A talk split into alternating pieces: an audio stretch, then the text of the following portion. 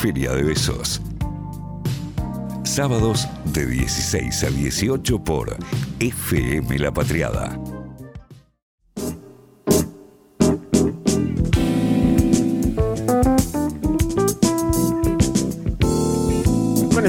De Luis Alberto damos por inaugurada la columna Preguntas tal vez, anunciada en las redes, en todos los lugares, la gente que es- está ahí amontonadísima del otro lado, muy Sí, expectante. Preguntaban, ¿no? Che, ¿qué onda? Acá tengo ¿A mensaje de todo el lugar.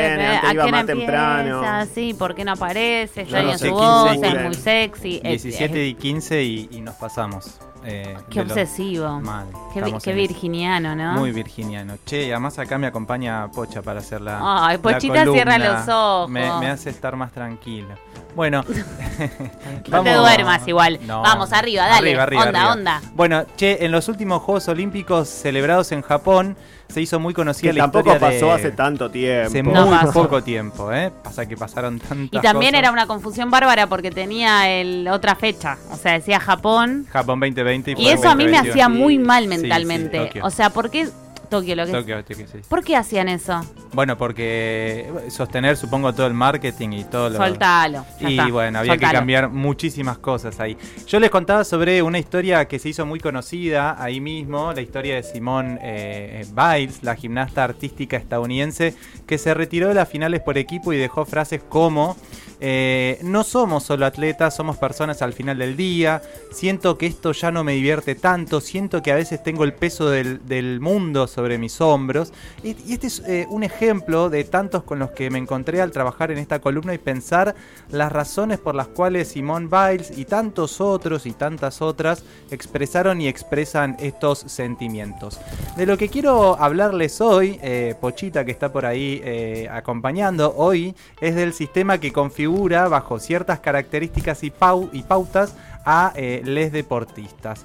Por supuesto que si hablamos del sistema, podríamos hablar de eh, mucho más que el deporte, pero quería centrarme en el deporte porque creo que si hay un lugar en el que naturalizamos lo que el sistema nos propone, competitividad, productividad, rendimiento y demás, es el deporte. Y nos sorprende como un cachetazo cuando escuchamos historias como la de eh, Simone Biles. Pero ojo que no quiero hablar de una persona en particular, sino más bien eh, desde el punto de vista social, del sistema que hay detrás y que configura, en este caso, un tipo de deportista. ¿Por qué? Bueno, porque en definitiva estamos hablando de la salud de las personas, de les deportistas, de la salud mental, que es un proceso atravesado por las condiciones históricas, políticas, económicas, culturales que determinan nuestra vida. Y no tenemos que olvidar esto al hablar del mejoramiento y la preservación de la salud mental, lo que en definitiva nos permite ejercer nuestra autonomía, nuestra libertad y nuestra dignidad también como seres humanos.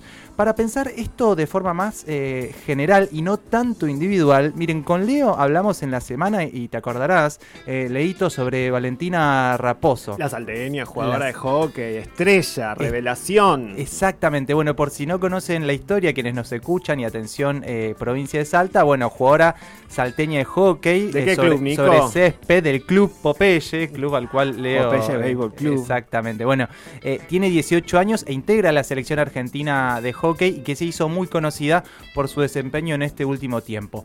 Fíjense y atención con esto, cómo hablaron de ella en diferentes medios de comunicación. Eh, miren lo que decía eh, el canal de deportes Tays Sports en una nota que hicieron en su, en su portal de noticias.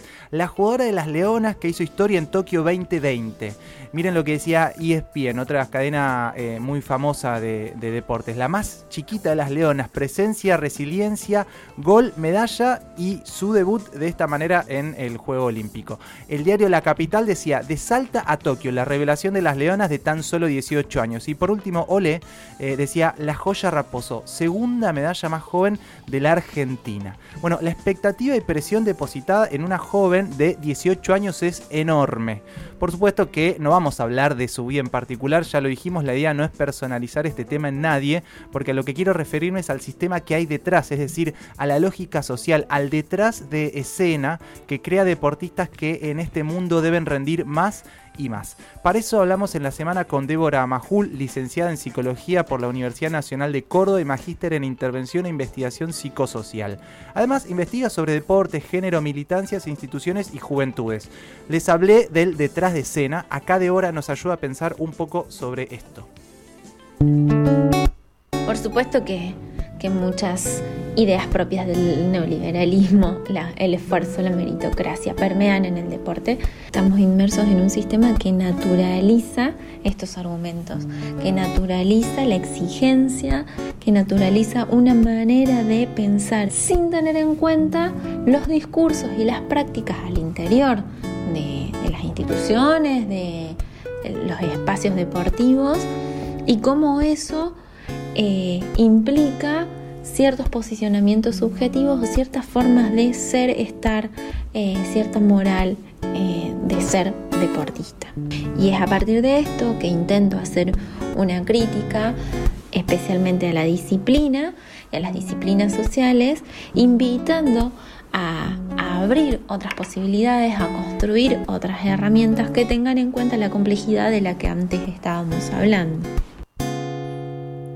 Bueno, ser y estar en el deporte, ¿cómo? Es, eh, creo, la pregunta, ¿no? Ahí hay una construcción de la subjetividad vinculada a esta época en la que vivimos y es lo que mencionaba ella en este primer audio.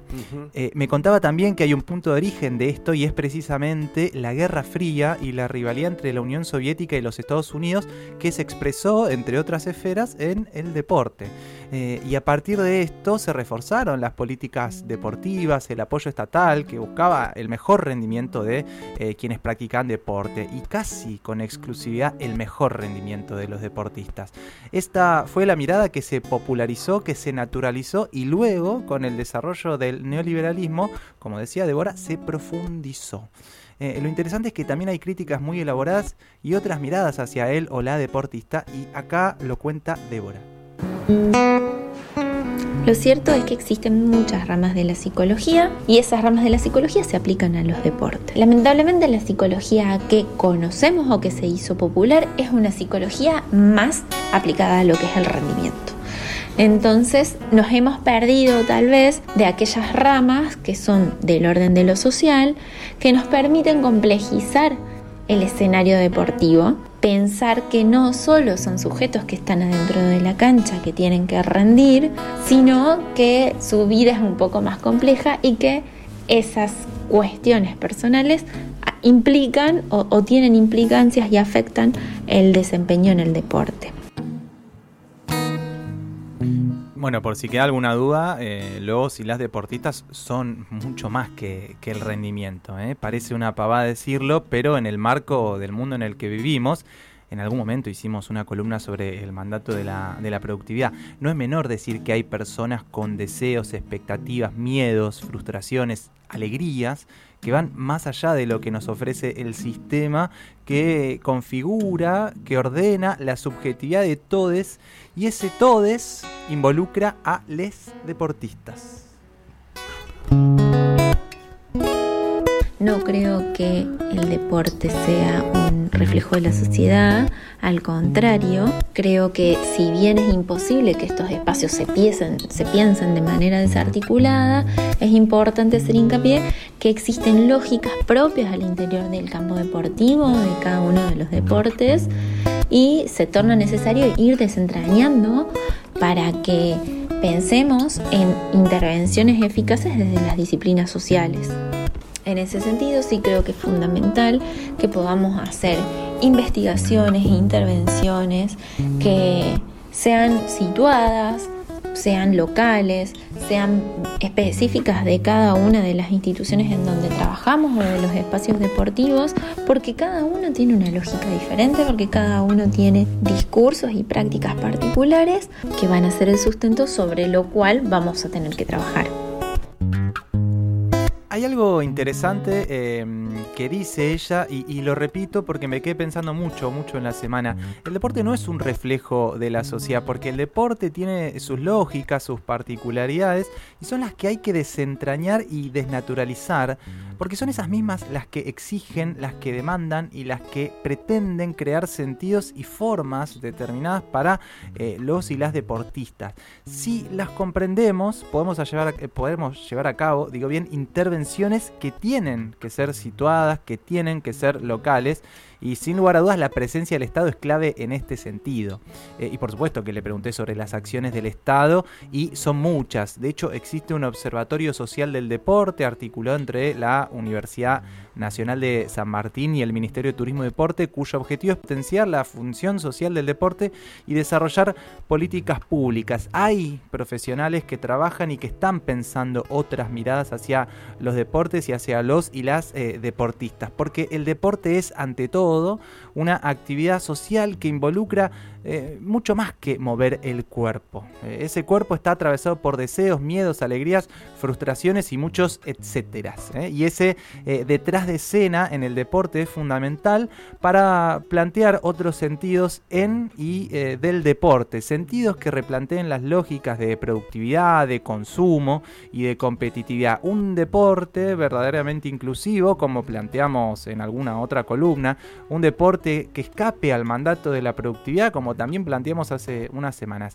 Ahí está tal vez una de las funciones sociales del deporte, tejer otro sentido, otro horizonte de dignidad, de autonomía y de libertad para mover el cuerpo.